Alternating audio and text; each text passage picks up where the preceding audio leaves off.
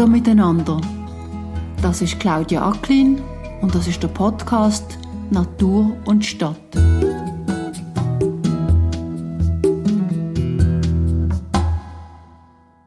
Ich denke, was wichtig ist, dass man so Objekte gemeinsam machen kann, eng betreuen und je mehr es gibt, je mehr wird es zur Normalität, dass das auch nicht mehr hinterfragt wird, funktioniert das, wie gross ist der Aufwand, sondern als einerseits Übung gibt und als man sieht, es funktioniert. Ich habe die Folge ein bisschen ungeduldig mehr vertikale Gärten jetzt genannt. Es ist Anfangs März und am Morgen noch so kühl draussen, dass es gute Kappen vertreibt. Aber es hat am Eingang von der Stadtgärtnerei Zürich schon herrliche Primeli zum Kaufen. Der Frühling kommt also, und zum Titel nochmal aufzugreifen, mit mehr vertikalem Grün in der Stadt war der Frühling noch ein bisschen schöner. Ich habe mit dem Daniel Hauri abgemacht. Er kennt sich besonders gut mit vertikalen Gärten oder Dachterrassen aus und er schafft unter anderem für Sky Gardens, für eine Aargauer Firma, die in diesem Bereich spezialisiert ist. Der Daniel Hauri will mir in der Ausstellung von der Stadtgärtnerei vier verschiedene Systeme zeigen, wie man Fassaden begrünen kann. So am Ende vom Winter sind nicht alle gleich grün, muss man ehrlicherweise sagen. Aber man kann sich gut vorstellen, wie die Betonwand vor uns in ein paar Monaten aussieht. Ich fragte Daniel Hauri zuerst, ob man denn hier vor uns wirklich von einem Garten reden kann oder ob das nicht eher eine Fassadenbegrünung ist. Es ist beides. Es ist Fassadenbegrünung, aber es ist gleichzeitig Garten. Wenn du die Fassade anschaust, da sind lebende Pflanzen dran, die, die sich auch entwickeln ganz unterschiedlichste. Es sind jetzt etwa zehn Sorten da dran. Also eigentlich reden wir da von einem Garten, von einem vertikalen Garten. Ich sehe hier drei verschiedene Exemplare jetzt im Moment, gell? Oder es noch mehr? Jetzt vier. Okay, also dann höre ich jetzt von dir gerade, was der Unterschied ist zwischen denen. Ja, gerne. Jetzt, wir stehen hier gerade vor, vor einer wandgebundenen Begrünung. Das ist ein hinterlüftetes Fassadensystem. Also das wird abgekoppelt vom, vom Mauerwerk und hinten dran hat man Hinterlüftung. Das heißt, es dort Feuchtigkeiten wegziehen und vorne dran auf einer Platte kommt dann nachher das Begrünungssystem. Das heißt, die feuchte Luft die wird hinten aufgezogen, äh, so ein thermisches Prinzip, die geht weg, es bleibt keine Feuchtigkeit, einmal an der Wand suchen und vorne dran hat man eben den Garten, wenn man es jetzt so anschaut, mit ganz unterschiedlichen Pflanzen. Jetzt in dem Fall, das sind so Taschen mit anorganischem Substrat. Also anorganischem Substrat, das hat dort keinen Torfanteil, es hat keinen Humusanteil. Das hat den Vorteil, dass die Erde nicht absagt. Der hat immer etwa das gleiche Volumen und dort rein die Pflanzen. Das heißt aber, wie im Garten wieder, man muss es düngen und man muss es bewässern. Das macht man automatisch. Die Wand, die wir hier sehen, die ist im sechsten Jahr und die sieht eigentlich noch äh, recht grün aus, also auch im Winter, also wenn einen frühen Frühling jetzt. Die Pflanzen sind immer noch da, ein grünes Bild. Man sieht vereinzelt Blumen, zum Beispiel wie Christrösli, dort links aussen. Es hat aber noch andere Blumen da drinnen, die dann im Frühling oder im Sommer blühen. Eigentlich ideales Teil so für Insekten. Und da sind wir schon bei einem der Vorteile, sprich Biodiversität in der Stadt. Was wir hier sehen, ist, das ist wirklich gestaltet. Das ist wirklich wie ein Garten. Ein Garten stelle ich mir immer als so vor, dass ein Mensch irgendwie gestaltet hat. Und da hat es zum Beispiel so diagonal verlaufende Bänder mit Gräsern und einzelnen Pflanzen. Und das gibt dann ein Muster in. Oder? Das ist mal so rein ästhetisch mal sicher ein Genuss. Oder? Ja, die Fassade kann man ganz man kann gestalten mit denen, halt wie Garten. Äh, man gestaltet mit einer so einer grünen Fassade. Das heißt, man kann sagen, man möchte das uni, man möchte einfach die gleiche Pflanze, dann ist das einfach grün, von oberst bis zuunterst. Oder man kann eine Struktur reingeben, wie jetzt in dem Fall. Man kann mit Farben spielen, man kann aber auch mit Formen, mit Strukturen spielen, wo dann nachher auf das Mal, wenn es Bild gibt. Wir haben zum Beispiel ein Objekt, da hat der Bauherr wählen als Fassade die Landschaft hinten dran aufnimmt. Das heißt, es ist so ein Hügelzug, mehrere Hügel und das hat man dann versucht in der Fassade zu spiegeln, als man eigentlich das gleiche Bild hat wie hinten an diesen Hügeln.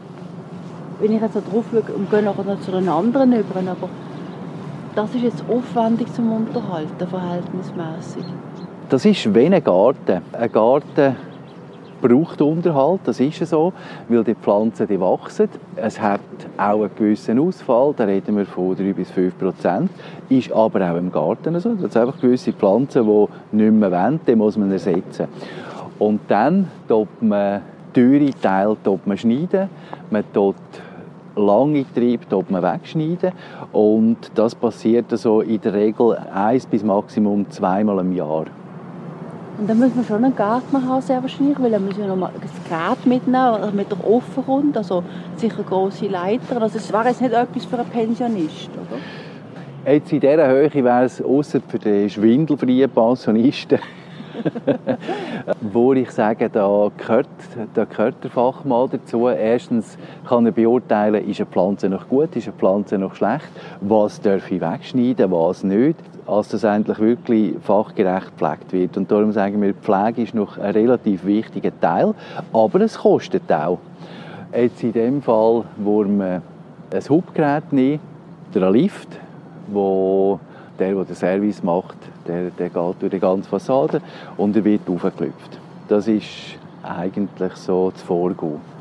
Ich komme mir so spontan in den Sinn, es könnte sich theoretisch jemand, der vorne vor dem Haus nicht viel Platz hat für einen Garten und trotzdem einen Garten will, könnte sich jetzt einen leisten an der Wand sozusagen. Also als Alternative zu einem Garten, den er nicht hat, vor dem Haus oder hinter dem Haus. Durchaus. Also wenn jemand Freude hat an Pflanzen, dann ist das absolut eine Option. Er sagt, ich mache meinen meine Garten die Höhe auf, darum auch unser Name Sky Gardens. Es geht so ein richtig Himmel rauf und da kann er seinen Garten machen. Vielleicht tut er jetzt nicht gerade Salatsätzchen rein, aber es ist ein Garten, wo man sich wohlfühlt. Das ist jetzt vielleicht ein wichtiges Stichwort. Wir haben jetzt gehört, das kostet sehr wahrscheinlich etwas. Aber es hat eben auch einen Haufen Vorteile. Willst du die vielleicht noch gerade mal kurz schnell zusammenfassen und dann gehen wir zu einem anderen System? Ja, klar. Es hat ganz Haufen Vorteile. Ich sage immer, so eine grüne Fassade, und ich habe das auch schon geschrieben, so eine grüne Fassade ist mehr als nur grüne Kulisse, sondern es hat mal der emotionale Teil. Es ist Lebensqualität, die man, glaube ich, hat. Also hat eine ähnliche Qualität wie ein Garten. Vor allem in der Umwelt hat es Vorteile. Das fällt einmal an, Wasser wird zurückgehalten. Es gibt so einen kleinen Wasserkreislauf und so eine grüne Fassade, um das einfach zu erklären, ist eine Art wie ein Luftbefeuchter im Kleinen. Es nimmt Wasser auf und die Pflanzen geben wieder Wasser ab. Dann ein ganz grosser Vorteil und das ist in der Stadtgärtnerei das ist einerseits eine Sonderausstellung, andererseits ein Versuchsobjekt, wo auch Messungen gemacht worden sind. Und da sieht man frappante Unterschiede zwischen der grünen Fassade und zwar mit der Wärmeabstrahlung. Und das kommt in der Stadt innen vor allem zu tragen. Also eine Betonwand, wie sie links jetzt, jetzt ist von der grünen Fassade, das wirkt wie eine Kachelofen. Ich nehme an, du verstehst, Kachelofen ist eine habe ich auch schon erlebt in ja, den Bergen. genau. Äh, dann nimmt Wärme auf und in der Nacht, wenn die Sonne weg ist, fällt das an abstrahlen und gerade so in langen Wärmeperioden mag das gar nicht mehr abkühlen. Also einfach die Abstrahlung sind ein Haufen Grad, wo es wirklich kühler bleibt. Ich habe gesehen, du hast geschrieben über das und du hast dort sehr eindrückliche Zahlen mal genannt, schon nur über Zürich. Du schreibst dort, dass, dass es eine Zunahme wird geben von den Hitzetagen ja. eine massive. Und ähm, das über 30-gradige Bereich, ich glaube doppelt so viel. Und dass das natürlich dann wirklich starke Auswirkungen hat auf die Abkühlung der Stadt oder eben die ja. Abkühlung der Stadt. Ich sage einmal, das ist im Kleinen, wenn man jetzt da die 50 Quadratmeter rund nimmt von einer so einer grünen Passage, dann kann man sagen, was macht das aus für die Stadt. Aber ich denke, das sind so ganz viele kleine Massnahmen, die schlussendlich einen sehr, sehr positiven Effekt haben. Und Wir haben jetzt mit verschiedenen Leuten geredet, also auch in Bürogebäuden, wo sie sagen, äh, es ist einfach zu heiß, wir müssen etwas machen. Und heute, wenn ich mit Leuten rede, der Leidensdruck, vor allem in den Städten, wird enorm viel höher. Also der Klimaeffekt, der wird spürbar, es wird unangenehm und darum sind die Leute bereit, also man sagt, man will ja etwas machen. Auf das kommen wir nachher nochmal zurück. Und dann habe ich noch eine kritische Frage. Dann noch Gut, bin ich gespannt. Nein, der Effekt von der Viehstaubreduktion, also die Pflanzen fangen Viehstaub auf. Das sind glaube zweieinhalb Kilo pro Quadratmeter und Jahr. Das sind enorme Mengen und gleichzeitig CO2-Reduktion durch Photosynthese, die so Pflanzen haben. Das ist der positive Effekt der Pflanzen. Also das sind ganz, ganz hohe Effekte. Dann glaube ich auch, nebst vielleicht ein höheren Kosten, also in einem konventionellen Bau, als die Wertigkeit oder die Verkäuflichkeit von einem Objekt, wenn jemand ein Objekt will verkaufen wird der, der will kaufen wird einfach angezogen. Er sagt, wow, da fühle ich mich wohl. Und das ist immer wieder so ein, psychologischer Faktor. Dann, wir haben es gerade vorhin erlebt, das ist Lärmreduktion.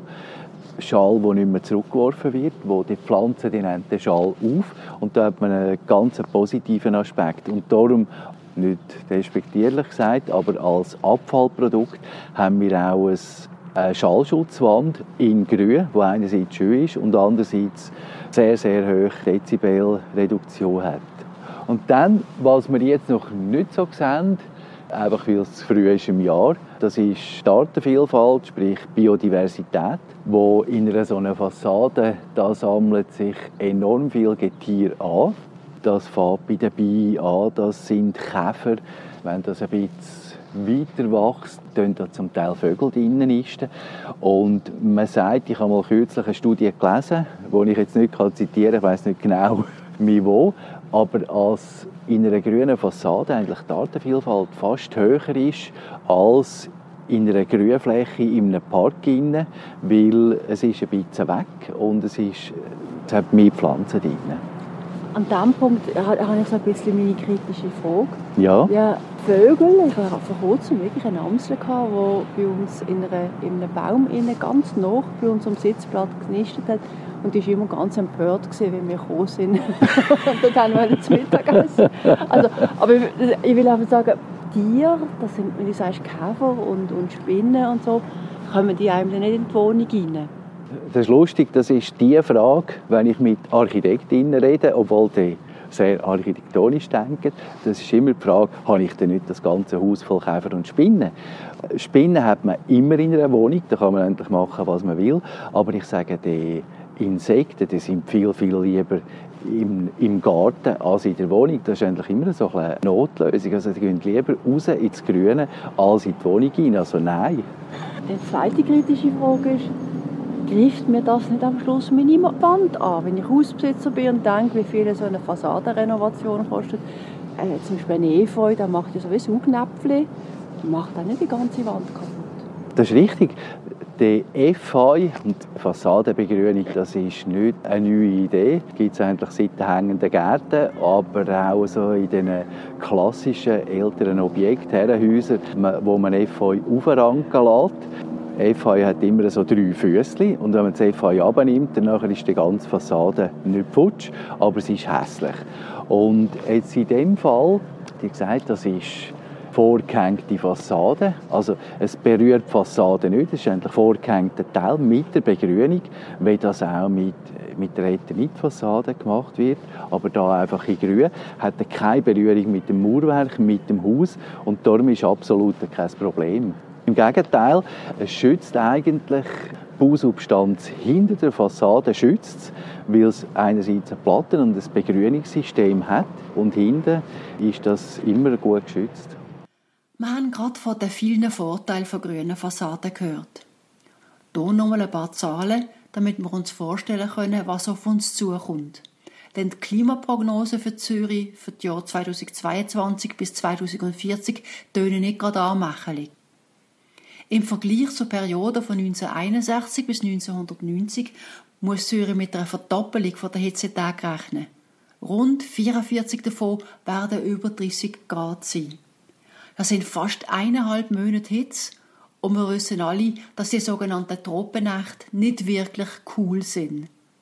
Ich kenne darum auch schon Leute, die sich überlegen, Klimaanlagen zu kaufen. Das heißt, dass wir in der Zukunft auch noch mehr Energie brauchen werden. Man hat hier ganz konkret beweisen dass grüne Fassaden weniger Hitze abstrahlen. Die Stadtgärtnerei ist also nicht nur ein kleines Versuchslabor, sie ist noch viel mehr. Stadtgärtnerei, meine, das ist einerseits produzierender Betrieb und andererseits aber auch Ausbildung oder ein bisschen Information. Das ist auch ein öffentlicher Park und die ganze Fassadenbegrünung, das ist entstanden durch eine Sonderausstellung, Begrünung am Bau. Da sehen wir jetzt die, die Fassadengeschichte, aber gleichzeitig da auch Dachaufbauten von Gründach, von Wasserretention. Was für eine Vegetation hat es drauf? Wie kann man es kombinieren mit Photovoltaik, wo übrigens auch einen sehr grossen Vorteil hat, weil Photovoltaik äh, in einem Gründach ist die Temperatur niedriger und gleichzeitig der Wirkungsgrad höher. Da haben wir ein ganz anderes System. Das ist so eine sogenannte gefäßgebundene, also ein Fachbegriff, gefäßgebundene Begrünung. Da tut man Kletterpflanzen in Pflanzentröge rein, in Blumentöpfe und die über Rangnetz oder Rangseil lädt man bis in den nächsten Stock rauf und dann kommt die nächste Etage, wo wieder Pflanzen drin sind. Das ist so eine Mischform. Das braucht man sehr viel zum im Sommer abschatteln. Also wenn man die grosse Hitze hat, also zum Beispiel, wenn man grosse Fensterfronten hat, dann tut man im Sommer beschatten und nimmt dort Pflanzen, die im Herbst Laub abwerfen. Und im Winter hilft dann nachher die Sonnenheizung gegen rein. Man hat eigentlich im Sommer und im Winter hat man den Effekt. Gefäße gebunden, wenn man nicht direkt in den Boden rein kann. Also wenn man zum Beispiel so in einer Etage will bepflanzen, dann tut man es einfach in einen Blumentopf rein. Wie alle Systeme wird das automatisch bewässert und wird automatisch düngt. Das heißt, es hat äh, Bewässerungsschläuche, die vom, äh, vom Innenbereich rausgezogen werden. Spannend daran ist, da wird jetzt jeder sagen, was ist denn im Wind? Die Leitungen gefrieren ja. Das wird so gelöst, dass man so während der Frostperiode oder eigentlich immer, wenn man dort bewässern, tut man die Leitungen sofort wieder entleeren. Also man hat keine Frostschäden. Gehen wir zum nächsten.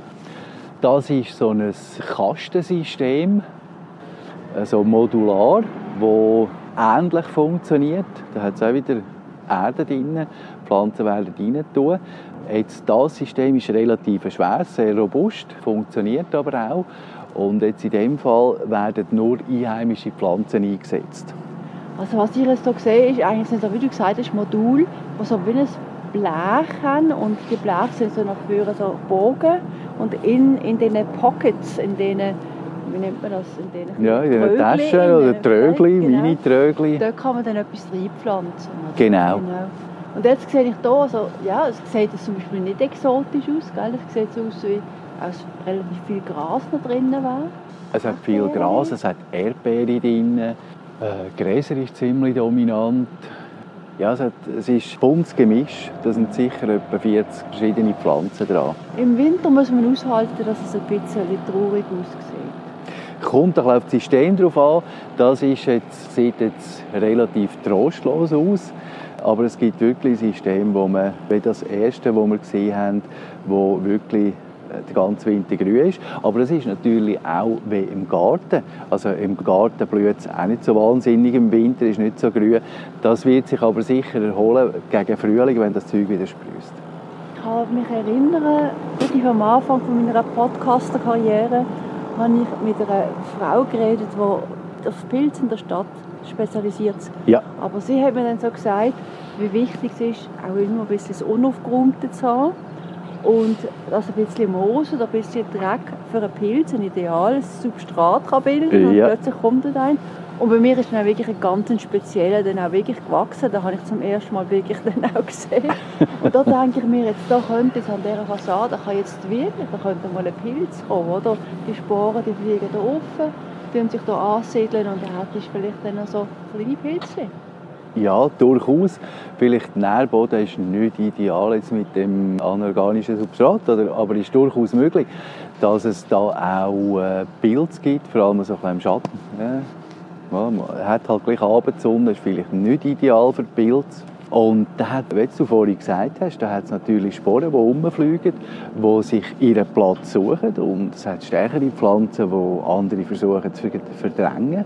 Und darum tut man ist auch nötig, dass man eine gewisse Pflege hat, dass man dann nachher nicht einfach eine Dominanz hat von einer Pflanze. Also einen vertikalen Garten, den kann man ja auch in einem Innenraum haben. Also entweder in einem Atrium-ähnlichen vielleicht Raum, vielleicht sogar in einem Treppenhaus mit einer guten Belichtung, je nachdem. Wenn es ein Hochhaus ist zum Beispiel, wo, wo irgendwie noch so einen Lichteinfall hat ins Treppenhaus, gibt es das?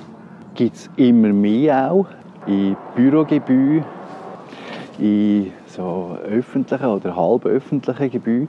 Einerseits, um ein bisschen Grün ins Haus reinzubringen, andererseits auch dort wieder eine gewisse Wohnqualität, Schallschutz.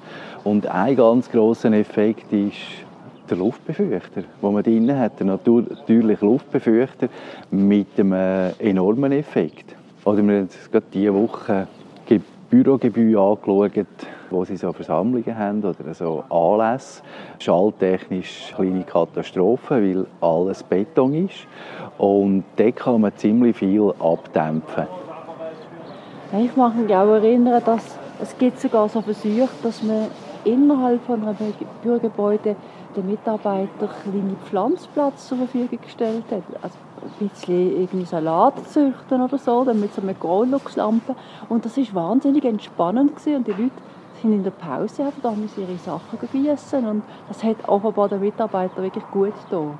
Das ist so ein Trend. Eine Zeit lang so Qualität am Arbeitsplatz ist enorm viel auf Begrünung geschaut worden. Und dann irgendwann einmal ist so ein die Phase gewesen, wo man gesagt hat, dass das ist ein reiner Unkostenfaktor das hat keine Auswirkung.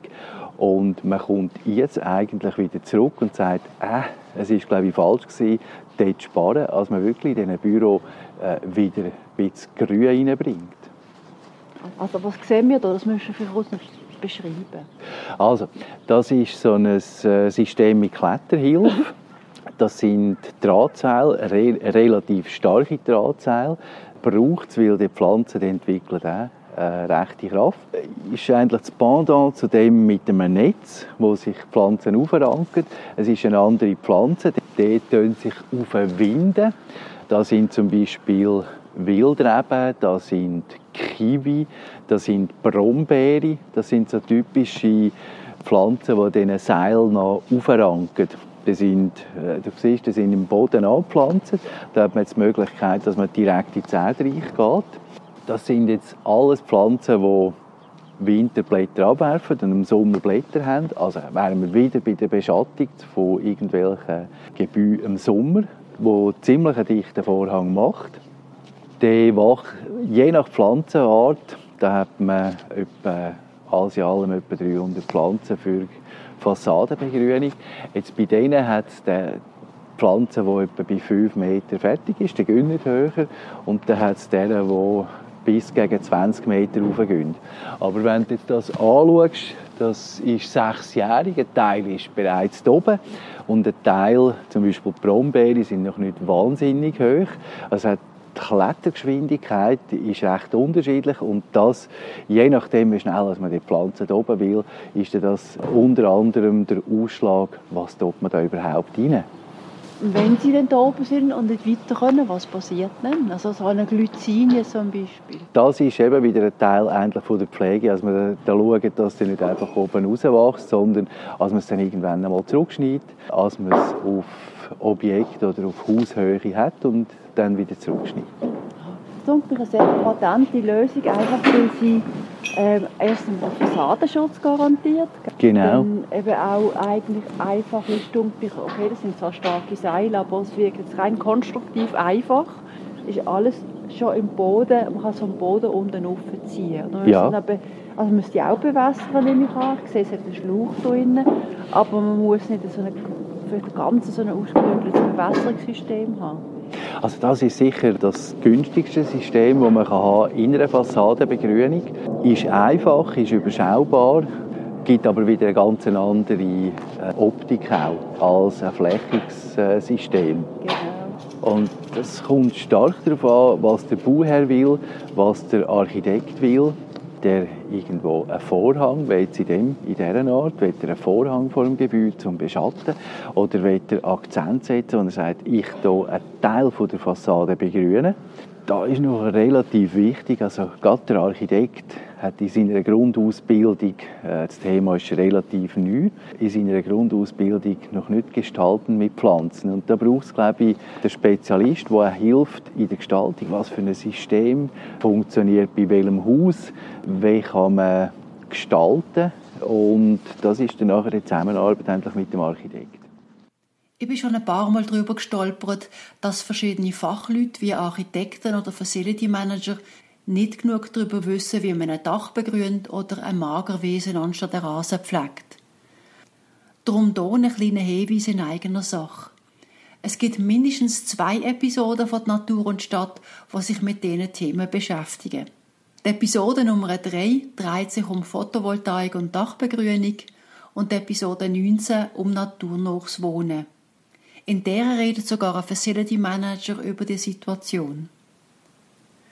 Doch zurück zum Daniel Hauri. Genau, das ist einmal das Erste. Das andere, zum Beispiel mit dem Beschatten. Was man immer vergisst, was zum Beispiel der Service und der Unterhalt von Storen kostet. Das ist irgendwo einfach Storen, wo der Mechaniker kommt und das geht wirklich ins Geld. Und wenn man jetzt da so einen Vergleich macht mit einer begrünten Fassade, wo man muss schneiden und pflegen, ist das Maximum im Bereich, was man für einen Storenservice zahlt. Aber das ist irgendwo normal. Das hat man schon irgendwie mehr oder weniger akzeptiert als einen zusätzlichen Posten, gell? Ja. Und das ist wie noch nicht wie mit im Gedanken gut verankert. Ja. Oder, wenn das Zweite, wenn wir gar nicht von Kosten reden, ist zum Beispiel die ganze Wärmedämmung äh, Abschattung, wo man zum Beispiel weniger für äh, Klimaanlagen braucht, zum Abkühlen. Und es gibt Büro, wo man muss kühlen, Labor äh, zum Beispiel, wo man muss abkühlen. Und das ist ein spürbarer Effekt, wo, wo sich in Franken und Rappen auszahlt.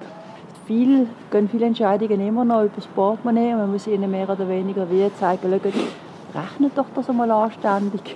So ja. sieht es eigentlich aus. Ja, es wird eben vielfach nicht über die Lebensdauer vom, vom Objekt gerechnet, was dort für Kosten dazukommen, sondern es sind einmal die Initialkosten, die sicher ein bisschen höher sind, als wenn man einfach eine konventionelle Fassade macht. Aber über die Lebensdauer vom Haus hat das sicher Vorteile. Es gibt ja auf der einen Seite, kannst du sagen, öffentliche Immobilien-Owner, also Besitzer, wie die Stadt Zürich zum Beispiel oder irgendein kantonales Gebäude oder irgendein anderes Amt. Das ist das eine. Und das andere ist, es gibt ähm, die Privaten. Siehst du, du bist jetzt bei Sky Gardens, die sind spezialisiert in diesem Bereich. Vielleicht erzählst du nachher noch ganz kurz eine Firma oder eure Firma. Siehst du Unterschied? Das sind eigentlich mehrere Aspekte. Das ist einmal der Privat und ich sage, das ist noch nicht die ganz breite, aber es hat vereinzelte Bauherren wo, oder Hausbesitzer, die sagen, so für emotional. Ich will ein schönes Haus, mir gefällt das. Und dann hat es der, der sagt, ich leiste meinen Anteil leisten für Biodiversität, für Stadtklima. Der ist bereit, auch dort ein bisschen Geld auszugeben.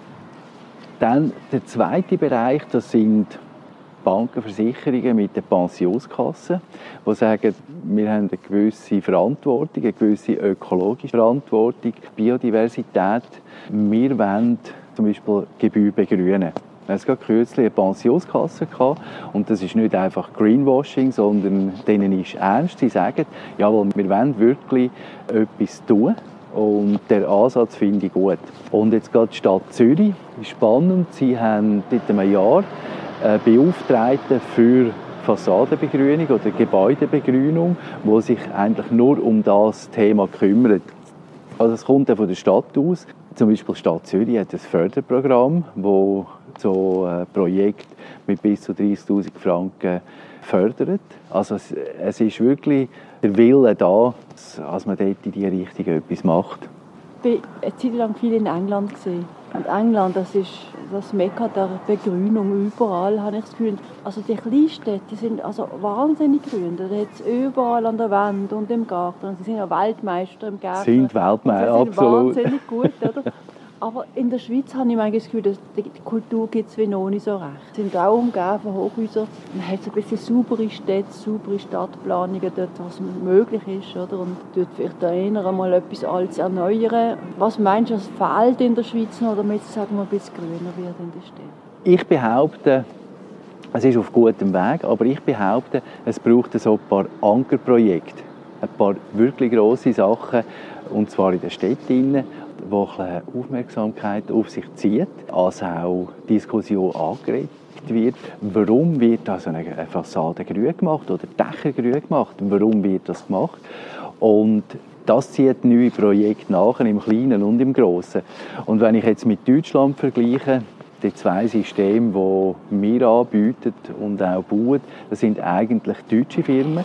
Und wenn ich mit ihnen rede, dann heißt das, heute gewünscht du kaum einen Architekturwettbewerb, wenn du nicht einen grünen Teil an dieser Fassade hast.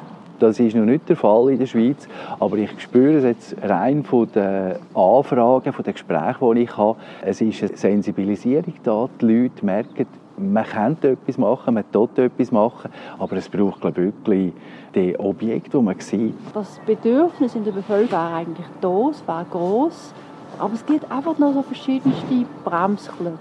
Hat natürlich auch damit zu tun, dass, äh, gerade wenn es Baueingaben gibt, als Behörden zum Teil gar nicht so wirklich wissen, wie umgehen mit Gebäudebegrünung. Es ist ja noch nicht alles reglementiert. Es braucht ein bisschen mehr Aufwand und wir merken, wie lange das Projekt geht, bis es zur Ausführung kommt. Und das ist wahrscheinlich mit unter ein Grund. Und dann der Architekt, der das in der Grundausbildung noch nicht hatte, vielleicht hat er mal irgendein Modul gehabt, der hat das gar nicht so top of mind, sondern äh, er dort konventionell bauen. Wenn er sich auf eine begrünte Fassade einlädt, dann hat er nicht eine Architektur, wo er entwirft, sondern seine Architektur die entwickelt sich, weil das sind lebende Pflanzen und mit dem können umgehen mit seiner eigenen Architektur, mit Begrünung. Das ist ein Prozess, der äh, meiner Meinung nach auch muss in die Ausbildung einfließen muss. Aber ich glaube, der Architekt ist der, der, der sich inspirieren lässt. Und ich komme noch einmal auf das Ankerprojekt zurück.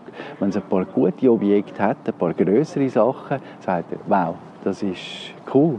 Also ich, meine, ich habe vor 20 Jahren zuerst mal einen Patrick Blanc seine begrünte Fassade oder eine davon in Paris gesehen, bin begeistert gewesen. Das Geisha Forum in Madrid habe ich leider noch nie gesehen, Herzog Dömeron. Und du hast das Ganze so ein entwickelt gewesen. Und in dieser Zeit, also in den letzten 20 Jahren, haben sich Systeme entwickelt, als man heute kann sagen es, ist, es sind Systeme, die funktionieren.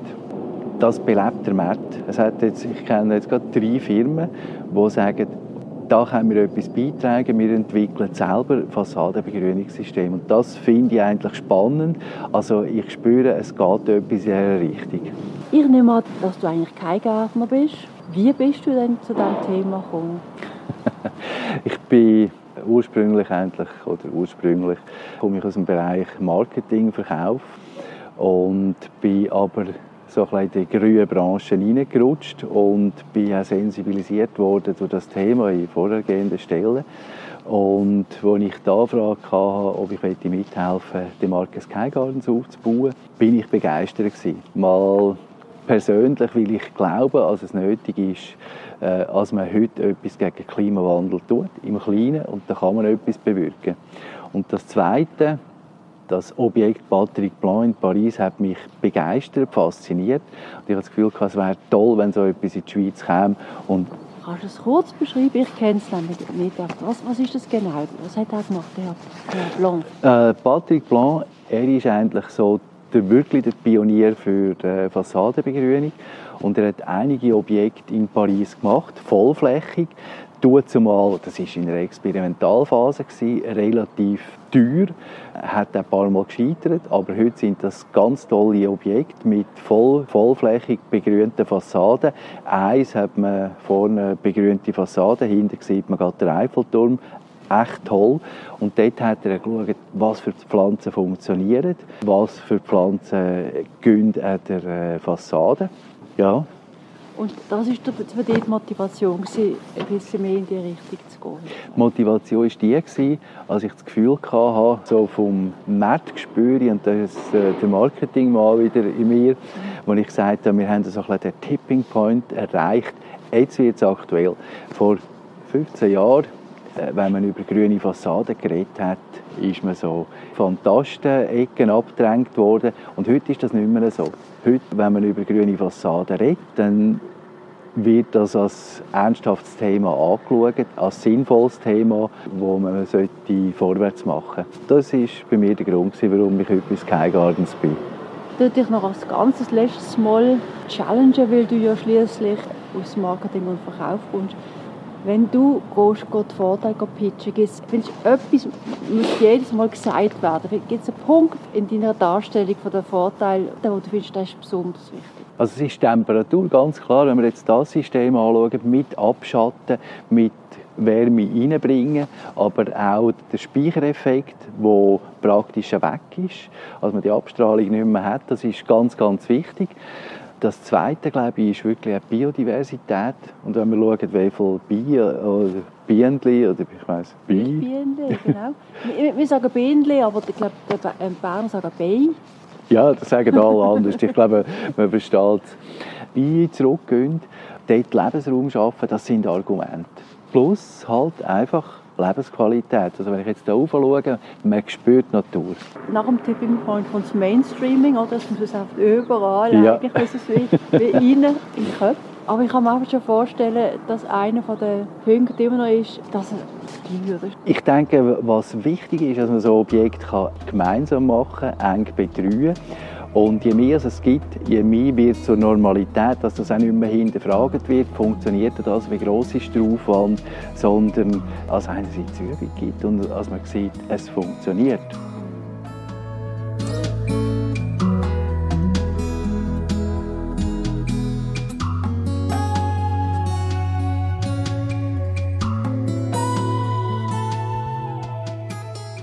Das ist wieder ein Erfolg von Natur und Stadt und ich hoffe, dass sie Ihnen gefallen hat. Ich danke Daniel Hauri recht herzlich für seine Zeit. Und noch zum Schluss in eigener Sache. Ich habe eine neue Webseite mit der englischen URL Nature and the City. Der Vorteil von ihr ist, dass man jetzt alle Episoden gerade direkt auf meiner Webseite starten und hören kann. Alle, die wollen, können aber auch wie immer die Episoden auf Apple oder Google Podcast oder auf Spotify abonnieren und hören. Man kann mir auf Twitter, LinkedIn, Facebook oder Instagram folgen und man kann meine Newsletter abonnieren. Alle Informationen dazu sind in meinen Show Notes. Wenn es Ihnen gefallen hat, dann bitte weiterempfehlen. Ich würde mich freuen, wenn Sie auch das nächste Mal wieder zuhören.